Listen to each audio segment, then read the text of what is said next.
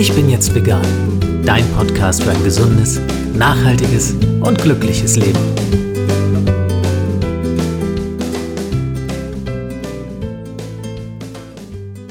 Hey und herzlich willkommen zum Ich bin jetzt vegan Podcast. Mein Name ist Jens Herrndorf und ich freue mich sehr, dass du auch in der heutigen Episode wieder dabei bist.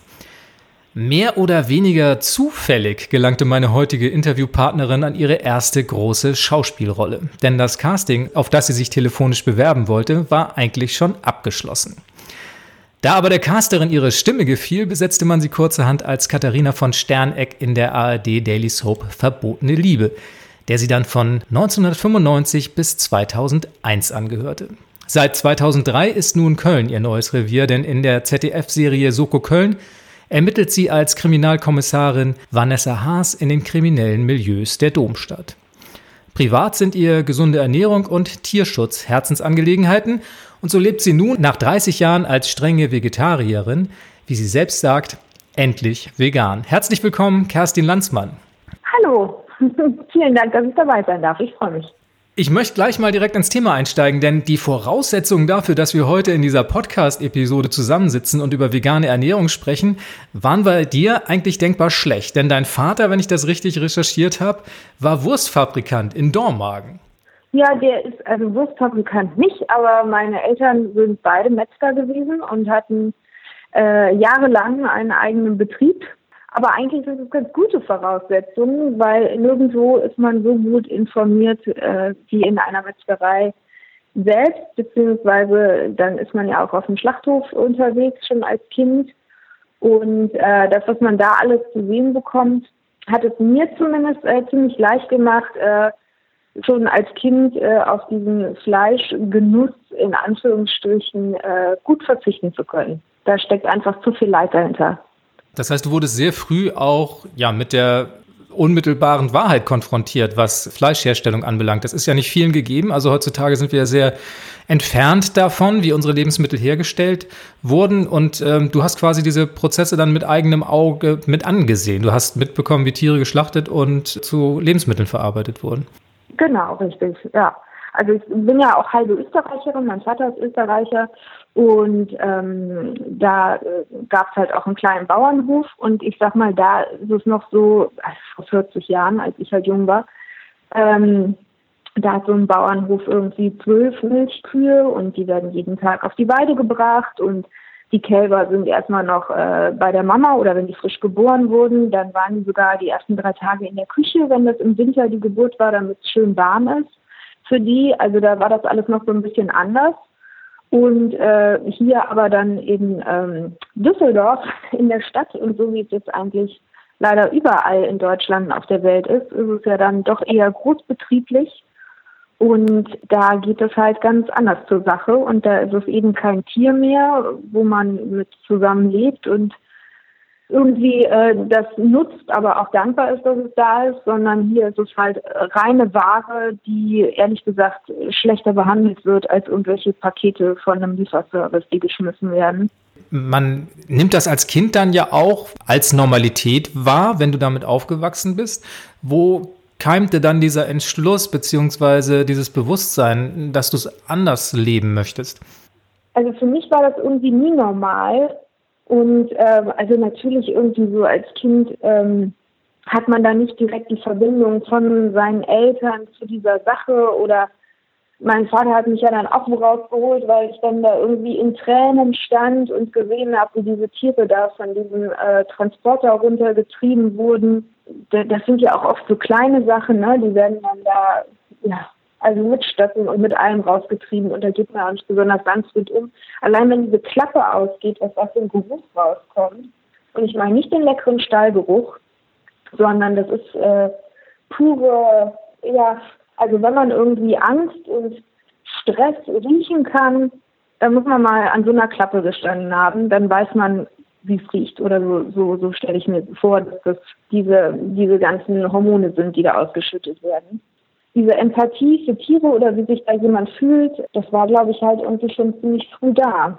Aber dass es dann ins Vegane umschlägt, das ist halt bei mir leider noch nicht so lange, weil man das irgendwie man beschäftigt sich damit und denkt sich mir auf keinen Fall. Und dann hat man halt irgendwann einen Film oder einen Artikel oder einen Hinweis, dass es zum Beispiel in der Milchindustrie mindestens genauso schlimm ist wie in der Fleischindustrie und noch viel mehr Leid auch dahinter steckt, dass man sich dann halt auf einmal denkt, ach, das geht ja, das geht ja gar nicht. Also nee, geht nicht. Also Milchprodukte gehen gar nicht mehr. Und so hat sich das dann von Bereich zu Bereich weiter bei mir fortgesetzt, indem man sich mal damit befasst sozusagen. Du ernährst dich jetzt noch nicht so lange vegan, du hast es selbst gesagt, hast aber 30 Jahre ja als Vegetarierin gelebt. War das dann eher so eine schleichende Entwicklung oder gab es einen ganz konkreten Auslöser, wo du gesagt hast, so jetzt ist die Zeit reif? Also bei mir war es dann wirklich, dass ich mir dachte, es geht ja nicht nur um, ach die Tiere, ach die Tiere, womit viele Menschen leider nichts mit anfangen können, sondern für mich waren direkt so mehrere Bereiche abgedeckt, dass ich mir dachte, in erster Linie mein Körper, meine Gesundheit, meine Zukunft, dann die Tiere, die Tiere sowieso und dann eben auch, dass ich mir dachte, was tun wir eigentlich dieser ganzen Welt an, dass das so gemacht wird und so passiert und Viele reden ja immer davon, ha, wir, wir schaden der Umwelt, wir schaden der Umwelt. Ich persönlich glaube ja immer gar nicht so, dass wir der Umwelt schaden, weil ich glaube, dass die Natur so mächtig ist, die kriegt das alles wieder hin. Für die Natur ist auch mal irgendwie, keine Ahnung, jetzt 4000 Jahre Eiszeit überhaupt kein Problem, wie wir aus der Vergangenheit schon wissen. Danach geht es dann wieder blühend weiter. Was wir halt machen, ist, wir zerstören unseren Lebensraum. Und für mich ist es irgendwie so vergleichbar mit, ich sitze in einem Haus, es ist Winter, es ist drinnen schön warm und ich fange so an, fröhlich jeden Tag mit so einem kleinen Hämmerchen die Fensterscheiben anzuditschen, bis die immer mehr Risse kriegen, hier und da ein kleines Loch. Irgendwo bricht dann mal eine ganze Fensterscheibe raus. Und wenn sie dann alle weg sind und die drinnen ist es eiskalt, trotz Heizung, weil keine Fenster mehr drin sind, dann ist das Gejammer natürlich groß und so finde ich, ist es halt auch ein bisschen, wie wir mit unserer Umwelt umgehen. Also wir zerstören eigentlich nur unseren Lebensraum. Also und dieser wenn die Leute schon keine Empathie haben, hoffe ich immer, dass sie wenigstens einen Egoismus haben und äh, vielleicht da mal ein bisschen drüber nachdenken und ihren eigenen Lebensraum schützen. Besonders wenn man auch Kinder in die Welt gesetzt hat, da muss man ja noch ein bisschen weiter denken als um in 20 Jahren Mensch eh hin. Jetzt hast du da dieses schöne Bild gemalt von dem Haus, wo man die Fenster zerstört. Ich glaube, dass das vielen Menschen tatsächlich gar nicht so präsent ist. Ich glaube, dass ja wir uns tatsächlich sehr entfremdet haben von dem, was uns so umgibt. Und vielleicht ist das auch ein Grund dafür, dass man diese Schritte nicht gehen mag und vielleicht auch manches Mal anzweifelt, dass der, dass das eigene Handeln Effekt hat. Ne? Und ich kann mir vorstellen, dass jeder denkt, ach, da bin ich so ein kleines Rädchen im Getriebe. Den Teil, den ich da zum Riss im Fenster beitrage, der ist so winzig, den wird man gar nicht mal sehen. Aber dass wir alle gemeinsam was tun können, um diese Welt zumindest versuchen zu retten, das wird dann, glaube ich, schnell mal übersehen. Auch bei der Einsicht, wenn sie vorherrscht, muss ich tatsächlich fragen, man ist ja als aufgeklärter Mensch durchaus sich dieser Dinge bewusst, die wir mit der Umwelt anstellen. Trotzdem, wie ich gerade sagte, ziehen die wenigsten ihre Konsequenzen daraus. Warum hat es bei dir auch so lange gedauert? Was waren die Hindernisse, die dich daran ja, gehindert haben, zu einer veganen Ernährung überzugehen? Ich glaube, dass es tatsächlich diese Nicht-Kontakt zu den wirklich wahren Fakten ist. Also das ist so wie mit der Regenwaldabnutzung, wo man dann irgendwann mal so hört, ja, und es wird irgendwie jede Sekunde ein Fußballfeld große Regenwald abgeholzt.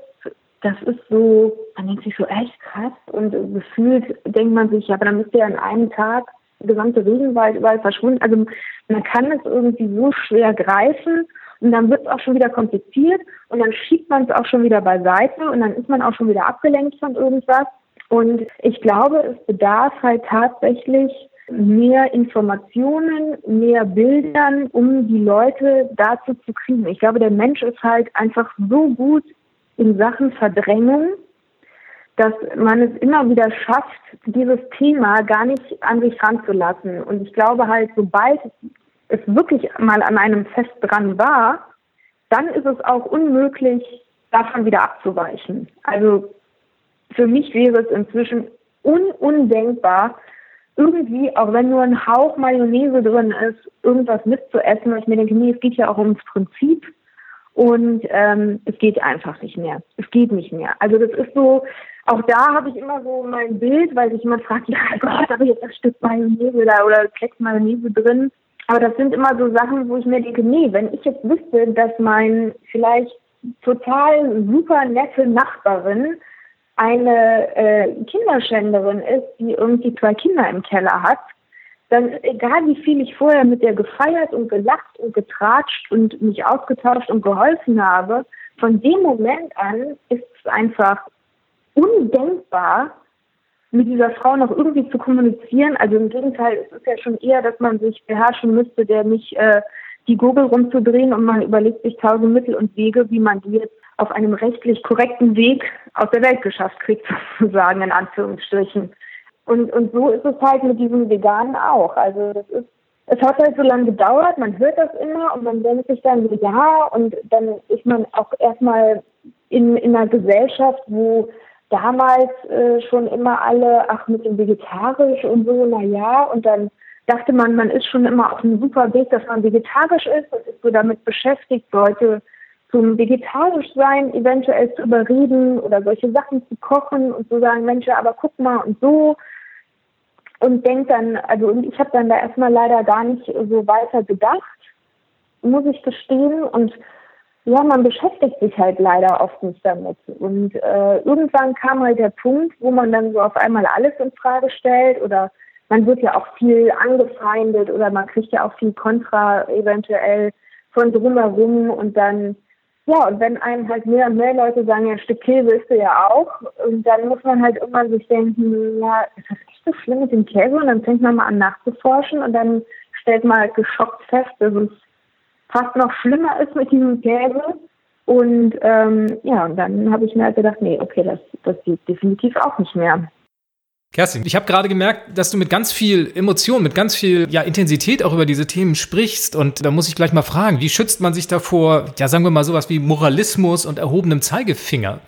Ah, ja, das ist eine gute Frage und ich glaube, wie das so ist bei so Themen, die einem so wirklich am Herzen liegen und wo man so wirklich nicht verstehen kann, dass das viele, viele Menschen nicht diese Wahrheit sehen und nicht diese Empathie haben. Das macht so dann, glaube ich, den Top-Veganer aus, der es dann noch schafft, auf eine super coole Art und Weise äh, den Leuten äh, diese Wahrheiten näher zu bringen oder die zum, zum Nachdenken anzuregen.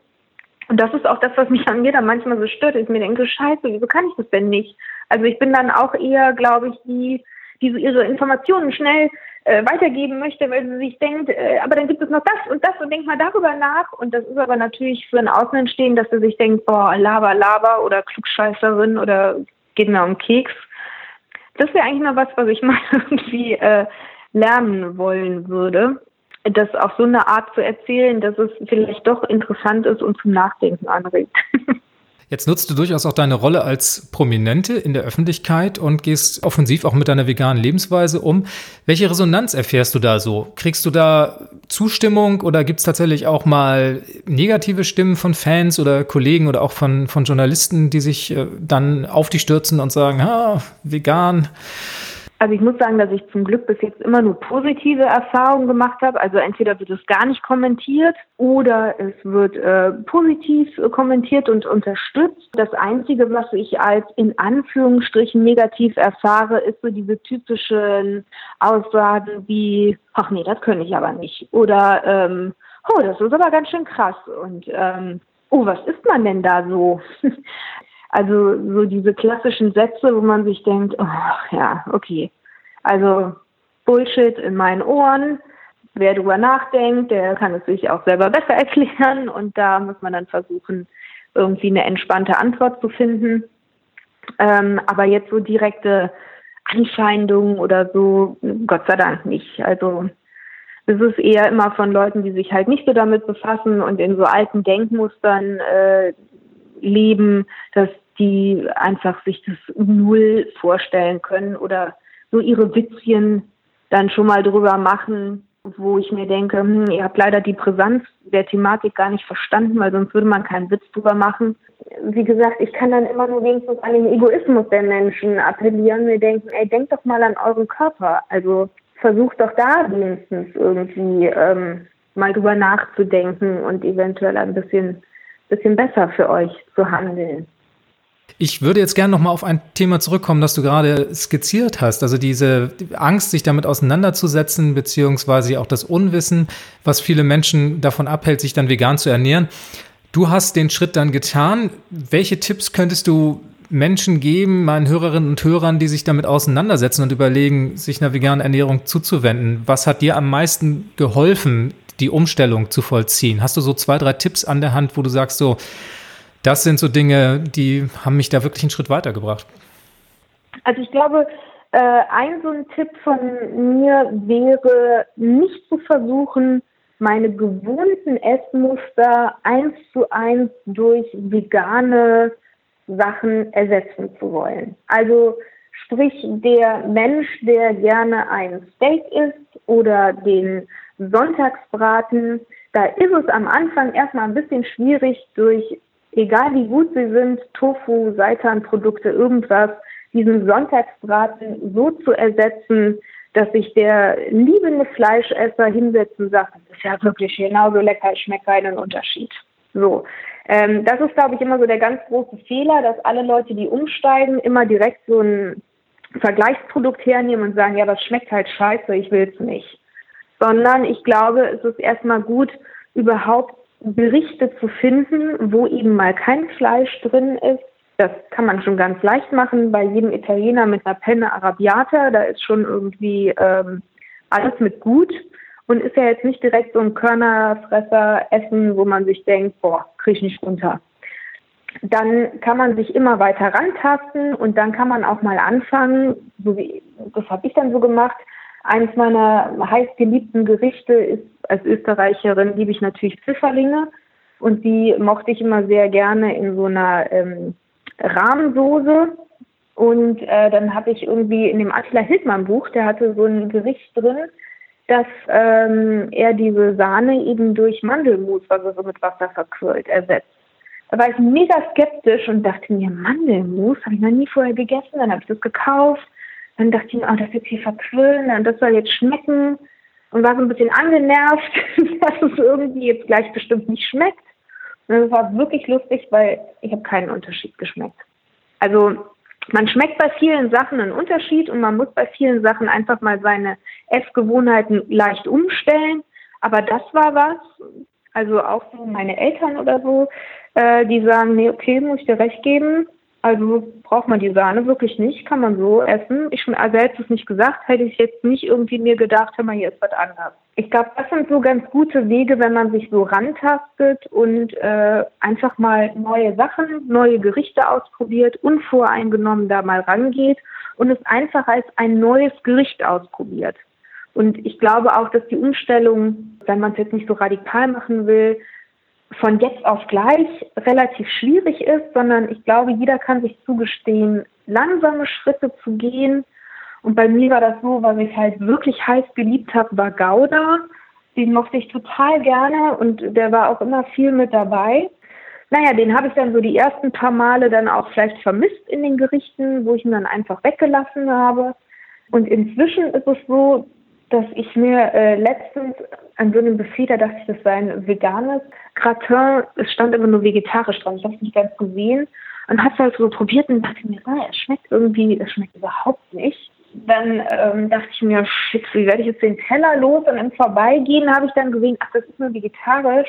Und das ist so dick Gouda oben drauf. Und den habe ich doch eigentlich so gerne gemocht, da hat mir jetzt gar nicht geschmeckt mehr. Also ich glaube, der Geschmack stellt sich halt auch um und die Zeit muss man sich so ein bisschen geben. Und zur Beruhigung, dass es eine Mangelernährung ist, kann ich nur den Film What the Hell ähm, empf empfehlen, wo man ähm, ja doch merkt, irgendwie ist gar nicht, gar nicht alles so schlimm und was tun wir unserem Körper eigentlich sehr Ungesundes an äh, mit der normalen Industrieernährung, die wir jetzt so gewohnt waren die letzten Jahre. Toller Film, kann ich jedem empfehlen, sich den mal anzusehen. Also ich denke, der öffnet nochmal die Augen für viele Aspekte des veganen Lebens. Ich würde kurz nochmal deine drei Tipps zusammenfassen. Also wir sagen, nicht eins zu eins die Essgewohnheiten umsetzen, also vielleicht dann auch auf das ein oder andere Fertigprodukt verzichten, sondern tatsächlich mal gucken, was kann man alternativ als veganes Gericht sich zubereiten. Das zweite wäre zu sagen, ich lasse mich mal aufs Neue ein, ich probiere Dinge aus und am Ende, dritter Tipp von dir, das Ganze langsam angehen, bisschen Geduld haben, sich Zeit lassen und auch ein bisschen darauf setzen, dass der Körper sich allmählich und auch die Geschmackssinne an die neue Ernährung gewöhnt. Tolle Tipps, ganz klasse. Tierschutz haben wir kurz angesprochen, ganz zu Anfang. Du bist ja nicht nur moralisch dabei, das Ganze zu unterstützen und durch deine Lebensweise, sondern du hast ganz aktuell auch einem Video zum Thema Horror-Eye deine Stimme geliehen. Das Ganze kommt von Animal Equality. Das ist eine Organisation, die sich um den Tierschutz kümmert. Und vielleicht magst du uns ein bisschen was erzählen, worum sich das dabei handelt. Also für mich ist es inzwischen so schlimm mit diesen ganzen Bildern, dass ich gesagt habe, ich brauche die Informationen, worum es geht in dem Video. Ich kann mir dieses Video aber nicht ansehen. Ich kriege diese Bilder nicht aus dem Kopf. Also ich habe solche Sachen schon gesehen, ich war schon selber in solchen schrecklichen Formen und habe das live gesehen. Ich musste es jetzt nicht nochmal im Video sehen und war aber sofort Feuer und Flamme, zumal ich auch Animal Equality super finde, was die so machen, zu unterstützen und denen wenigstens meine Stimme für dieses Video zu leihen. Und äh, man hat ja die Texte und ja, man weiß ja dann, welche Bilder sozusagen dazu kommen. Was da passiert, also wie man es da auch in dem Video dann sieht, was ich jetzt nur von meinem Text her weiß, und weil es auch dieses Aufmacherbild ist, wo dieses tote Huhn da liegt, Federn und diesem Ei noch halb in sich drin, halb heraus. Und es liegt da so halb tot und fängt schon an zu verwesen. Es ist einfach immer, also das, das geht ja einfach auch zu weit, ja. Also ich meine, irgendwie den Hühnern die Eier wegzunehmen, um sie zu essen, ist ja jetzt gar nicht mal so dramatisch an und für sich. Aber die in solchen Massen zu halten, auf diesen Drahtgestellen, so eng aneinander gepfercht, äh, ohne Tageslicht, in dieser schrecklichen Luft, so hochgezüchtet, dass die zwei Eier am Tag produzieren, dass die da tot liegen und keiner kriegt's mit und was die vorher für eine Qual, die fallen ja nicht einfach nur tot um, das wäre ja noch in Ordnung für die, sondern da steckt ja eine ganz lange Qual dahinter, bis man dann auch wirklich tot ist. Wir jammern ja ganz gerne rum bei so einer Grippe und ach, wie schlecht es uns geht, aber so wirklich zu krepieren und zu sterben und sich so vorzustellen, mit so einem Ei da im, im Ausgang noch, also das ist ja, es ist unvorstellbar. Und wie gesagt, dieses hochgezüchtete da kann in so einem Ei ist auch einfach nichts Gesundes mehr drin. Also das ist äh, leider, das ist vorbei. So ein Ei ist heutzutage nicht mehr gesund. Wenn man dagegen was unternehmen möchte, kann man auf der Seite von Animal Equality eine Petition unterzeichnen. Das werde ich verlinken in den Show Notes zu diesem Podcast. Also wenn du Lust hast, das zu machen, liebe Hörerinnen, liebe Hörer, dann kannst du dort deine Stimme erheben gegen die Haltung dieser Legehennen. Du warst kürzlich, liebe Kerstin, auf dem Cover des veganen Magazins und wurdest dort zitiert mit Viele wissen doch gar nicht, wie krass das alles ist. Das umschreibt ganz kurz und knapp die Situation, mit der wir uns eigentlich auseinandersetzen müssten, was gerade den Tier- und Umweltschutz anbelangt. Was denkst du, ja, muss passieren, damit die Menschen die Tragweite ihres Handelns verstehen? Ich glaube, dass diese Filme, die jetzt alle noch irgendwie versteckt laufen und die äh, keiner so wirklich äh, angucken mag, oder ach nee, will ich nicht sehen, uh, nee, das fällt mir aber schwer. Also ich nehme mir diesen Kommentar heraus, weil ich diese Sachen auch nicht konsumiere, bin aber der Überzeugung, dass jeder, der sowas äh, zu sich nimmt und isst, sich durchaus diese Filme anschauen muss, um dann wirklich anders sagen zu können, ja, macht mir nichts aus und ich esse es trotzdem, weil es so lecker. Das äh, ist, glaube ich, das, was passieren muss, dass die Leute wirklich mehr mitkriegen, wissen, sehen, was da passiert. Es wird ja so gut vor uns allen äh, versteckt gehalten, was da so wirklich los ist. Weil wenn wir es nämlich alle wüssten, dann würden sehr, sehr viele das nicht mehr essen. Und ich habe so ein bisschen das Gefühl, ähm, naja, es ist also nicht ein bisschen das Gefühl, sondern es ist so, was ich nicht weiß, macht mich nicht heiß. Und von daher wird das alles schön zurückgehalten. Ich meine, da steckt halt eine Riesenindustrie dahinter, die verdient damit wahnsinnig viel Geld. Wir wissen, wie mächtig Industrie ist, auch auf anderen Gebieten. Und solange der Einzelne sich gerne diesem äh, ja, stupiden Augen zu und durch und ich, ich, ich Prinzip so hingibt, funktioniert das halt auch weiterhin so in diesen Ausmaßen. Ich glaube, da wäre mehr Aufklärung, mehr Wahrheit, mehr Bilder irgendwie nötig, um, um da irgendwie eine Veränderung zu schaffen. Weil alle schieben so weg und denken sich, ja, Gott. Du trägst deinen Teil dazu bei, Kerstin. Am 3.11. wirst du sprechen und zwar auf der Veganfach in Köln. Kannst du uns sagen, in welchem Rahmen du da vertreten sein wirst und worum es bei deinem Vortrag geht? Nee, weiß ich noch gar nicht, weil das ist jetzt alles so ganz kurzfristig oder erst äh, sozusagen unter Dach und Fach. Und äh, wir überlegen noch, ob wir es in ein Interview verpacken oder, also ich äh, tue mich ein bisschen schwer, dass ich sage, ich soll jetzt so eine Rede halten, weil ich bin mir, also ich denke mir irgendwie so, oh Gott, interessiert es überhaupt jemand, wenn ich wieder hinstelle und eine Rede halte? Also da müssen wir noch sehen. In erster Linie geht es mir darum, gerne mehr Aufklärung zu schaffen, gerne zu wissen, was könnte, also auch Informationen für mich zu kriegen, was kann man noch mehr tun, um mehr aufzuklären, das eigene Umfeld. Ja, ich hoffe, dass das so eine schöne Kooperation ist, womit wir ein bisschen was bewirken können. Ganz zum Schluss möchte ich tatsächlich noch auf deine berufliche Tätigkeit zurückkommen, denn das wollen wir nicht vergessen. Eine neue Staffel von Soko Köln startet. Da bist du ja seit 2003 ja. als Vanessa Haas, als Kriminalkommissarin aktiv. Ab 25.09. kann man sie dienstags abends im ZDF sehen. 18 Uhr ist die Sendezeit. Kannst du uns ein ganz, ganz kleines bisschen verraten, was uns in den neuen Episoden erwartet? Es gibt wieder Mord und Totschlag und wir klären ihn auf. so wie immer. Also wir starten diese Staffel mit einer tollen Vanessa-Folge, die sich im Raser-Milieu abspielt. Das äh, finde ich, das war sehr interessant und hat auch total Spaß gemacht, das zu drehen. Und ähm, ja, ansonsten ist, glaube ich, dass die Soko Köln für so ein gutes Ermittlerteam steht, also gut vor allem darin, wie sie sich untereinander verstehen und auf so eine oft ganz lustige, frotzelnde Art miteinander umgeht, aber eben auch die gewisse Ernsthaftigkeit natürlich in den ernsten Situationen an den Tag legt. Und ich glaube, dass wir da wieder ein paar ganz nette Folgen ähm, fertig gekriegt haben. Und ich freue mich schon sehr. Also besonders freue ich mich halt darauf, dass ähm, ja, der Staffelstart so eine Vanessa-Folge ist. Freuen wir uns auch drauf. Kleine Idee, kleine Anregung, kleine Frage. Wann wird Vanessa vegan? das äh, habe ich schon sehr oft versucht, äh, dass wir das irgendwie mit einbauen. Und dann habe ich aber, weil es dann so wäre, also ich habe so nämlich drüber nachgedacht, wollen wir die Vanessa vegan machen, dann ist aber immer die Gefahr, dass natürlich die Kollegen drumherum, man braucht ja was zum Spielen, also was würden die spielen? Die würden natürlich, wie so die große Masse, dagegen gehen, ihre Witze machen und so weiter und so fort.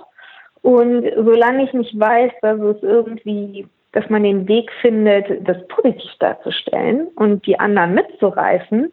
Und deswegen habe ich mir gedacht, nee, bevor das dann nachher negativ äh, rüberkommt, dann lasse ich es lieber ganz sein, weil wenn, würde ich ganz gerne was damit bewirken und nicht den Zuschauer, der sich denkt, ja, Currywürstchen ist lecker, das mag ich, hier die Vanessa, die ist ja bekloppt, ähm, dann auch noch in seiner Haltung zu unterstützen, dann habe ich es lieber gar nicht angesprochen. Kerstin, wo kann man mehr über dich erfahren, wenn man dir folgen möchte in deinen ja, beruflichen Aktivitäten und auch deinen ja, veganen Aktivitäten? Wo folgt man dir am besten? Instagram, Facebook, was ist so die Anlaufstelle, wenn man da am Ball bleiben möchte? Ich habe einen Instagram-Account, einen kleinen Instagram-Account, muss man ja heutzutage so haben bin aber nicht so wirklich die super Instagrammerin. Aber ab und zu gibt's äh, gibt's dann schon Einblicke vom Dreh. Da kann man so Stories machen. Also ich bin da noch nicht so wirklich schon. Ne? Dann macht man irgendwelche Stories und man sieht so ein bisschen, was am Set passiert und erwischt mich und die Kollegen auch mal privat. Oder es gibt auch private Fotos, die man dann mal so aus dem Urlaub hat. Oder eben, dass ich solche Sachen poste, wie das mit Animal Equality dass ich dazu verlinke oder dem veganen Magazin oder jetzt äh, mit dir das. Das werde ich natürlich dann auch da erwähnen und verlinken und das ist ganz gut. Mein Name da ist Landsman, also wie Landsmann, aber immer mit AE geschrieben. Und da kann man mir sehr, sehr gerne folgen und da gibt es dann manchmal auch äh, kleine Tipps oder kleine lustige Sachen oder äh, sehr private Einblicke manchmal. Also wer Lust hat, sehr gerne ist eingeladen. Klasse, Kerstin. Dann sage ich ganz, ganz herzlichen Dank für dieses tolle Interview. Ja, ich wünsche dir viel Erfolg weiterhin, äh, deine vegane Lebensweise zu verfolgen. Viel Erfolg auch bei deinen Tierschutzaktivitäten. Viel Spaß auf der Messe in Köln. Ich hoffe, ihr habt da viele Zuschauer, denen ihr eine Inspiration sein könnt. Und dann sage ich nochmal herzlichen Dank, dass du da warst. Ich bedanke mich. Ich bedanke mich für das schöne Interview. Ich wünsche dir ebenfalls auch super viel Erfolg weiter mit dem Blog und hoffe, dass noch, noch mehr Leute dazuhören. Ich finde es super, was du machst und ich sage vielen Dank. Danke gleichfalls. Bis denn. Tschüss. Super, bis dann. Tschüss. Das war eine weitere Folge des Ich bin jetzt vegan Podcasts. Alle Infos und Links findest du wie immer unter www.ichbinjetztvegan.de slash podcast 019 für die 19. Episode. Und natürlich freue ich mich über deine Bewertung auf iTunes, wenn dir diese Folge oder auch die vorherigen gefallen haben. Ich danke dir fürs Zuhören und sage Tschüss, bis zum nächsten Mal. Das war Ich bin jetzt vegan, dein Podcast für ein gesundes, nachhaltiges und glückliches Leben. Wenn es dir gefallen hat, freue ich mich über deine Bewertung auf iTunes oder eine Mail an podcast@ichbinjetztvegan.de. Bis zum nächsten Mal.